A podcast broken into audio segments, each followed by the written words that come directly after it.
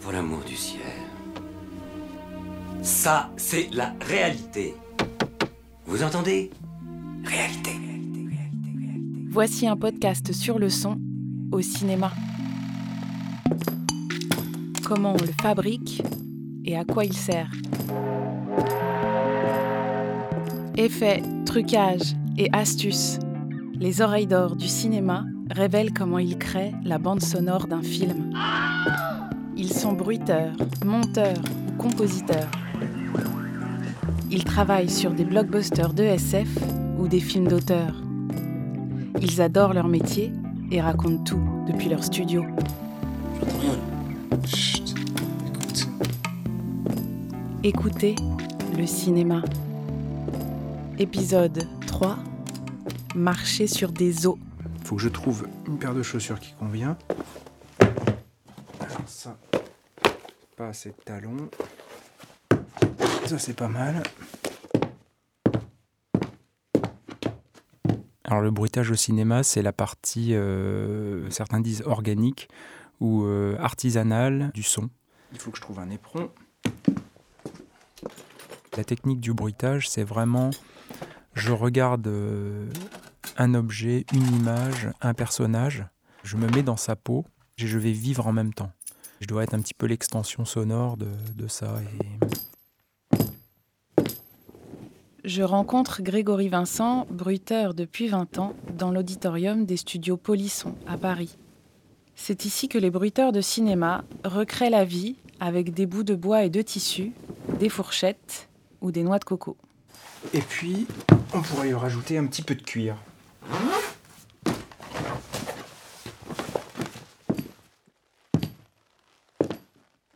Voilà ce que pourrait être un cow-boy.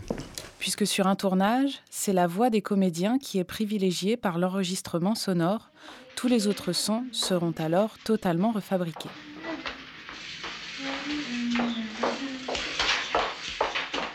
Donc en fait, au départ, le bruitage, c'est un peu l'idée de reconstituer les sons euh, directement liés à l'activité humaine. Nicolas Becker. C'est-à-dire, euh, je marche, on entend euh, les mouvements, euh, je sais pas, euh, mets mes lunettes, voilà. Plein de choses comme ça.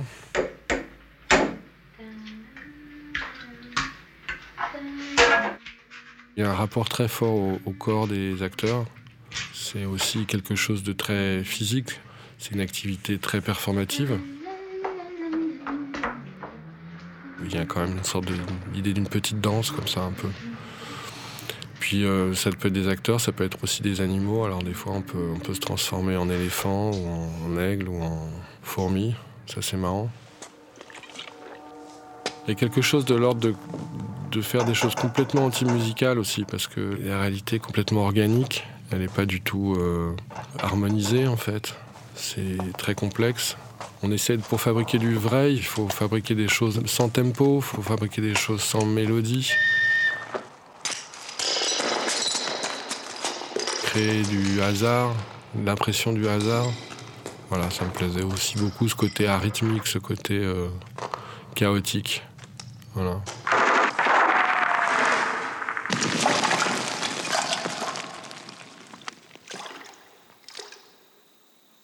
Euh, petit exemple sur le docu animalier. La convention, c'est que quand il y a un ralenti, euh, on met de la musique.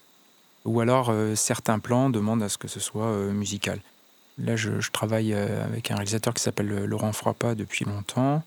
Mais lui, il me dit non, non, non, moi je veux bruiter. Je ne sais pas si je vais mettre de la musique tout le temps. Parfois, il y en aura, parfois, il n'y en aura pas. Et puis, il y a aussi des vérités qui existent c'est qu'un éléphant qui se déplace ne fait aucun bruit.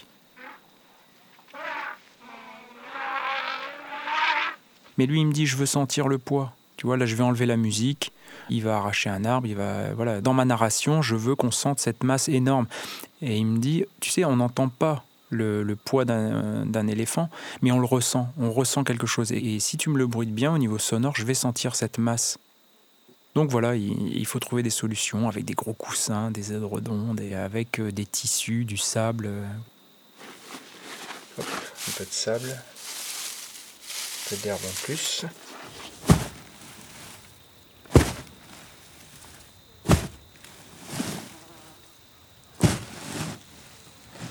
Et après, je peux rajouter une petite respi. Pour la respiration, j'ai mon petit tube à trous.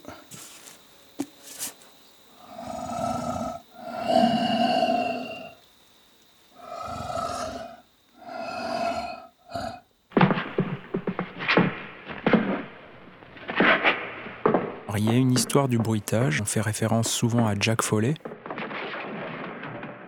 Dans les années 40-50, euh, pour des problèmes techniques, plutôt que d'aller chercher des sons qu'on enregistrait, de se dire euh, bon, projetons l'image, on va prendre les objets du film et puis on va, on va refaire pareil parce qu'on en a besoin, parce que ça manque, parce que. Jack Donovan Foley donne son nom à la profession. Dans les pays anglo-saxons, vous trouverez au générique le terme de Foley artiste pour désigner les bruiteurs. On fait référence souvent à Jack Foley parce que je pense que ça a été un des premiers à trouver cette technique de, l'immédiateté en fait. Parce que la technique du bruitage, c'est vraiment je regarde euh, un objet, une image, un personnage, je me mets dans sa peau je vais vivre en même temps. Et je dois être un petit peu l'extension sonore de, ça. Et donc cette technique euh, du bruitage, elle est très immédiate et elle est tout à fait complémentaire avec le montage son, puisqu'il y a des choses qu'on ne peut pas faire au bruitage. On est vraiment battu, euh, des explosions, des lasers, euh, des ambiances. mais le, le montage son et, et le bruitage forment un, tout l'univers sonore d'un film. travaillé aussi sur un film vietnamien où la réalisatrice m'a demandé de faire les ailes d'un papillon. Des films d'action aux films d'horreur, des films d'auteur aux films de cap et d'épée, Judith Guitier a travaillé sur plus de 200 films. Alors qu'est-ce que ça fait? Eh ben, En fait, ça fait ce qu'on veut. Si tu poses la question à un autre bruiteur, il va certainement te raconter autre chose, parce que là, c'est notre oreille, c'est notre vision. S'il y avait plein de films avec plein de papillons, eh ben, ce serait jamais les mêmes, parce que ça va dépendre de comment est filmé le papillon, à quelle distance. Et là, j'avais réussi à trouver une idée qui était de tendre un, Kleenex que j'ai posé sur ma cuisse. Puis je l'ai un petit peu tendu, et, et avec mes deux doigts, avec mon index et mon majeur, je tapotais comme ça sur le,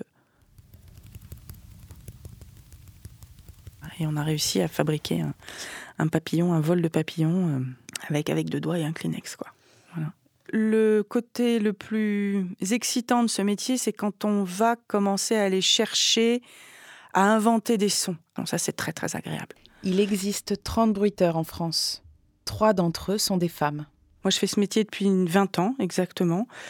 Et je pense que je devais être à peu près la première quand j'ai commencé à travailler euh, il y a 20 ans. Voilà, c'est un métier exclusivement euh, masculin parce que euh, c'est quand même un peu un métier de déménageur. Faut pas se le cacher. Pour faire un film, on arrive dans un auditorium qui est en général assez vide et, nous venons avec tout notre matériel de bruitage et c'est assez conséquent. Voilà. On transporte des valises. Dans chaque valise sont rangés, sont classés tous nos objets. Donc on va avoir euh, une valise avec tout ce qu'il faut pour faire les chevaux, les calèches, une valise avec tous les objets en plastique, les valises avec plein de papiers, de cartons de, qui ont des sonorités différentes. Voilà. Et ça, ça peut être pratiquement sans fin. Alors, j'ai apporté euh, de, quoi faire de la matière avec une salade et un pamplemousse. C'est plus pour faire des bruitages un petit peu gore, euh, puisque ça va nous permettre en fait de donner une structure, une texture organique euh, au son que l'on va fabriquer. Nicolas Dubois fabrique des sons depuis 20 ans. Il arrive du marché avec fruits et légumes pour créer des matières qui pourront servir à découper des têtes, broyer des os ou déchirer des organes. Là, je vais utiliser par exemple un pamplemousse. Alors le son n'est pas forcément à utiliser tout seul. Là, on est sur la partie euh, vraiment euh, liquide. Donc là, c'est un pamplemousse qui est coupé en deux. Et tout simplement, bah, je vais enfoncer mes pouces dedans. Alors on peut facilement faire une artère par exemple qui, euh, qui émettrait un jet de sang à intervalles réguliers.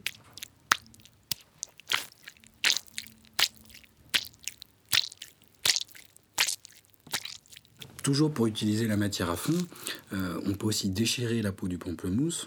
Euh, par exemple, pour faire un poil de, de loup-garou qui pousse,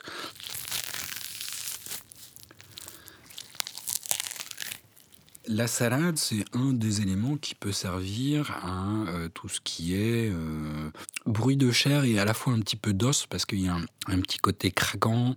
finalement, en rajoutant juste le, son du jus du pamplemousse, on a presque déjà le, le son complet de la partie chair sanguinolente, bruit d'os qui craque ou ce genre de choses.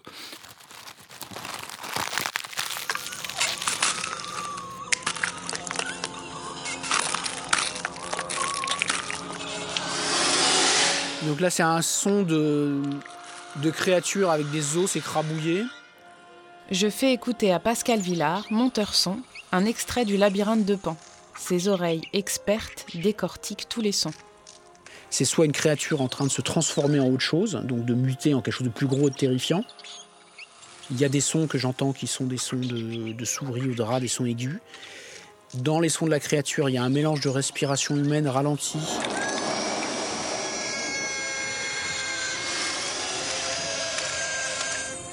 Et pour les sons hurlants, là, l'espèce de. En fait, c'est des sons de cochons qui couinent, euh, mais trafiqués évidemment. Euh, qui est un grand classique euh, du film de monstre hurlant. Bah, le premier film qu'il a utilisé, c'était Alien pour le cri du, du, monstre. Et là, je reconnais, je sais que c'est fait avec ça. C'est marrant parce que c'est pas si bien fait que ça, parce que quand j'écoute que le son, je reconnais les couches en fait. Et je me souviens très bien quand j'avais vu le labyrinthe de Pan, je trouvais le visuel génial. Et je trouvais que le film était très bien mixé dans le sens où les sons étaient pas très bien mélangés. J'entends ce qui a été fait en bruitage des craquements d'os, qui ne sont pas exactement dans le même espace, alors qu'à l'image ils le sont, que le cri de cochon ou que les sons de respiration qui ont été faits par un humain ralentis. C'est pas tout à fait cohérent. Heureusement, comme le film est super, ça passe. Mais là, quand j'entends que le son, je me dis ouais mec, j'entends les couches. Moi, j'ai l'impression qu'au bruitage, on évite euh, les récurrences ou les sons qui peuvent être euh, tout de suite identifiables. Parce que s'ils sont tout de suite identifiables, on se dit ah, c'est du bruitage. Si euh, on ne se pose pas la question, on se dit oh là là, mais ça lui a fracassé le bras de cette manière-là, ou c'est un lit en drap de, soie et de satin, et, j'aimerais bien y être. Voilà. D'ailleurs, je renouvelle mes objets. J'essaye de ne pas prendre toujours les mêmes, les mêmes choses, parce que euh, les oreilles averties commencent à les repérer.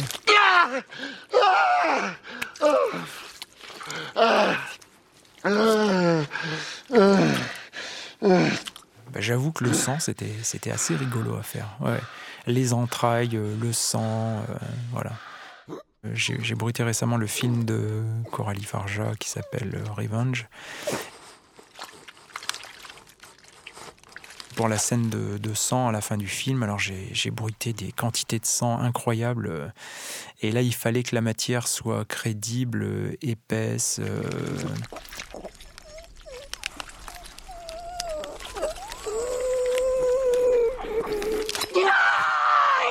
dégueulasse, euh, efficace. Euh, voilà, il fallait que le rendu, qui est en plus accentué par l'étalonnage, tout ce qui va être fait à l'image est, superbe. Sur le sang, souvent c'est il faut quand même trouver euh, des matières qui se complètent, qui ne viennent pas se, percuter, pour pas que ce soit une bouillie sonore. Et je me souviens, euh, voilà, préparer énormément de liquides différents avec des petites recettes, euh, tel un cuistot, à trouver la bonne matière pour trouver la bonne épaisseur. et puis pas de recette toute faite non plus, parce que voilà Là, c'est épais à l'écran, mais on va le rendre plus liquide parce qu'ils sont trois, parce qu'ils sont deux, et parce que ça fait trop, etc. Donc un, dosage subtil, et donc le bruitage est très très efficace pour ça.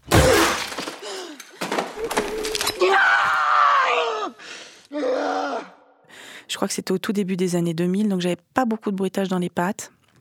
C'est un film assez violent. Donc c'est Total, euh, Total Western d'Éric Rochant. Et euh, donc je me suis retrouvée pour la première fois confrontée effectivement au bruitage de scènes, euh, on va dire, de torture. Il y a deux scènes dans ce film, et en particulier une où il y a Jean-Pierre Calfon, qui, fait le méchant, qui torture un pauvre monsieur qui n'avait pas demandé grand-chose avec ses sbires, et il lui casse les membres un à un. Qui commence par un bras, puis un autre, puis la jambe. Enfin.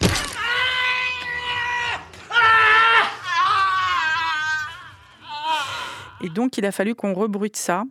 Et j'ai dû sortir de l'auditorium parce que c'était absolument insoutenable. Pour faire comme ça ces bruits de, de, de fractures, de choses comme ça, on va faire craquer des endives, par exemple. En fait, c'est assez rigide, mais quand on la craque, on a ce craquement, mais on sent bien qu'il y a de la chair, quoi. Enfin, il y a du jus, si on veut.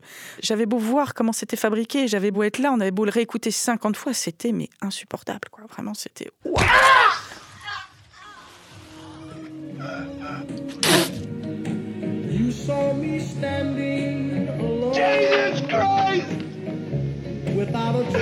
Alors c'est vrai que c'est une scène qui est très marquante dans, le Garou de Londres, cette transformation, en tout cas pour l'époque c'était hyper impressionnant. Euh, et puis il y, a un grand renfort de bruitage qui rend vraiment un truc dégueulasse et qui fait aussi souffrir en fait. C'est-à-dire que quand on entend ces, os qui craquent parce que les, mains s'allongent ou, ou les poils qui poussent, on a mal pour lui.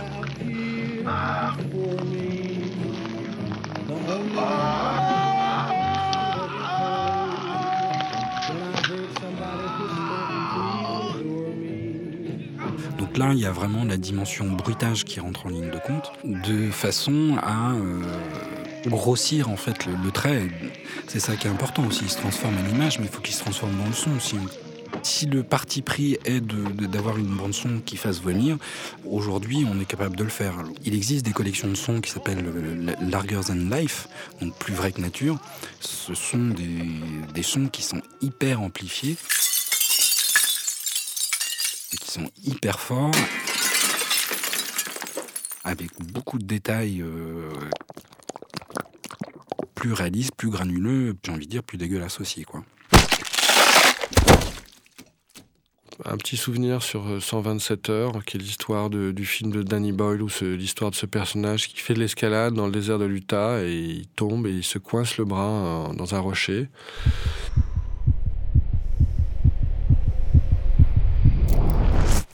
il n'y a personne. Et la seule manière qu'il va avoir de se, de se tirer de là, c'est de se couper son propre bras. Qui est quand même euh, un truc de dingue. Euh, et il réussit à le faire et il survit. C'est une histoire vraie. Et donc je me rappelle moi, à un moment donné, dans le studio, avec j'avais acheté euh, un agneau entier pour pouvoir euh, avoir les bruits de tendons, les bruits de. Et donc je regardais le mec se couper le bras et tout d'un coup je j'entendais les sons que j'étais en train de produire. Je, je touchais aussi cette chair et je la sentais aussi, l'odeur de cette viande. Et il y a un moment donné où ça a été insupportable. Il a fallu que je m'arrête pendant une demi-heure parce que c'était devenu trop vrai. On est dans une telle définition qu'on a vraiment l'impression que c'est là et que c'est vrai.